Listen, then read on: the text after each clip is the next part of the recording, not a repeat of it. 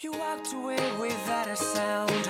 Saw your flight and left the town. No goodbye, no reply.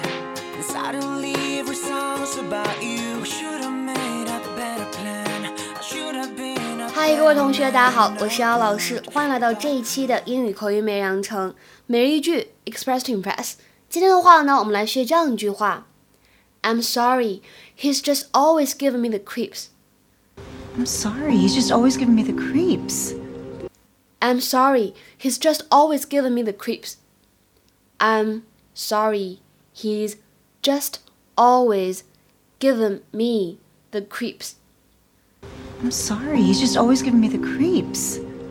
首先呢，我们来注意一下 sorry 这个单词的话呢，它如果是读英式的发音当中的字母 o 呢，读的是短元音的 o。sorry sorry， 美式的话呢，发音会比较偏向长元音的啊。sorry，口型会比较夸张一些。just just 这个单词呢，很多同学都会读错，要注意一下开头的这个翘舌音 j。just just。 Can I say something? I'm glad Paul's moving. Gabby! I'm sorry, he's just always giving me the creeps. Haven't you guys noticed? He has this dark thing going on. There's something about him that just feels malignant. Yes. We've all sort of felt it. 那这句话什么意思呢？抱歉呀，但是他之前呢怎么样呢？总是让我觉得毛骨悚然的，让我觉得挺害怕的。英语当中的 creep，creep 做动词来用的话呢，本意指的是爬这个意思。For example, I crept up the stairs, trying not to wake my parents. I crept up the stairs, trying not to wake my parents. 我呢轻手轻脚爬上楼，不想惊醒我爸妈。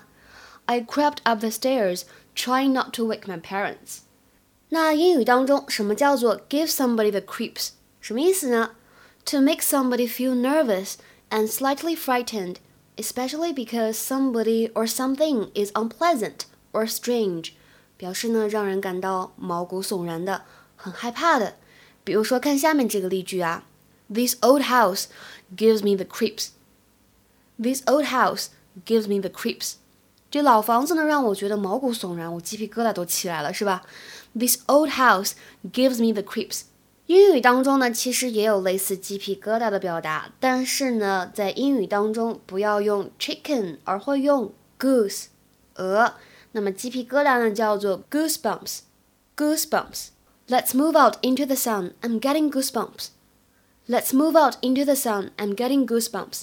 我们挪到太阳地里面去吧，我都要起鸡皮疙瘩了。对吧？有可能是因为害怕，或者呢是因为寒冷，都有可能。那今天的话呢，请同学们来尝试翻一下下面这个句子，汉译英，并留言在文章的留言区，说婴儿呢在学会走之前，要先学会爬。So how should we say that in English？在英语当中应该是一个怎么样的表达习惯呢？期待各位同学的回复。